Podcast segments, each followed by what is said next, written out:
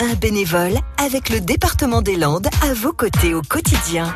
Tous les jours sur France Bleu Gascogne, nous donnons la parole à tous ceux qui font vivre le tissu landais associatif. Et aujourd'hui, Jean-Christophe Goussebert. Alors, il est président d'un club affilié au Rotary de Dax et il s'occupe de trouver des fonds pour des causes diverses et variées euh, dont il nous parle et qui lui tiennent à cœur. Bonjour à tous. Donc, je suis Jean-Christophe Goussebert. Je suis donc euh, depuis euh, bientôt le premier, euh, le 15 avril 2018, le président euh, du club satellite euh, du Rotary Club de Dax.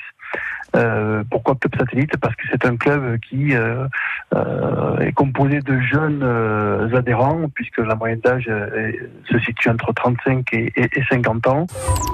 Le bénévolat est de toute manière, quoi qu'il en soit, tout à fait naturel, nous semble-t-il, parce que si vous voulez, lorsqu'on est sensibilisé pour euh, pour des causes qui touchent à la maladie, au handicap, euh, à la maltraitance de l'enfance, euh, c'est vrai que c'est difficile de, de de se mettre, je dirais, dans une position de, de vouloir tirer profit d'une manière ou d'une autre de ces actions-là. Elles sont euh, d'abord sont des actions personnelles qui engagent euh, les, les, les, les valeurs de chacun et, qui justement permettent et font la, la, la, le, succès de ces opérations menées par tous ces clubs, que ce soit le Rotary ou d'autres organisations.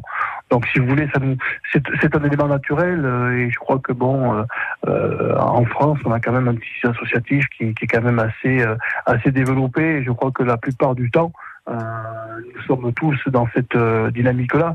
Jean-Christophe Goussebert, notre bénévole du jour. Journal complet de la rédaction dans quelques petits instants euh, avec, avec euh, oui Damien Triomphe qui va revenir sur cette piste étudiée par le gouvernement. Faut-il supprimer ou non un nouveau jour férié?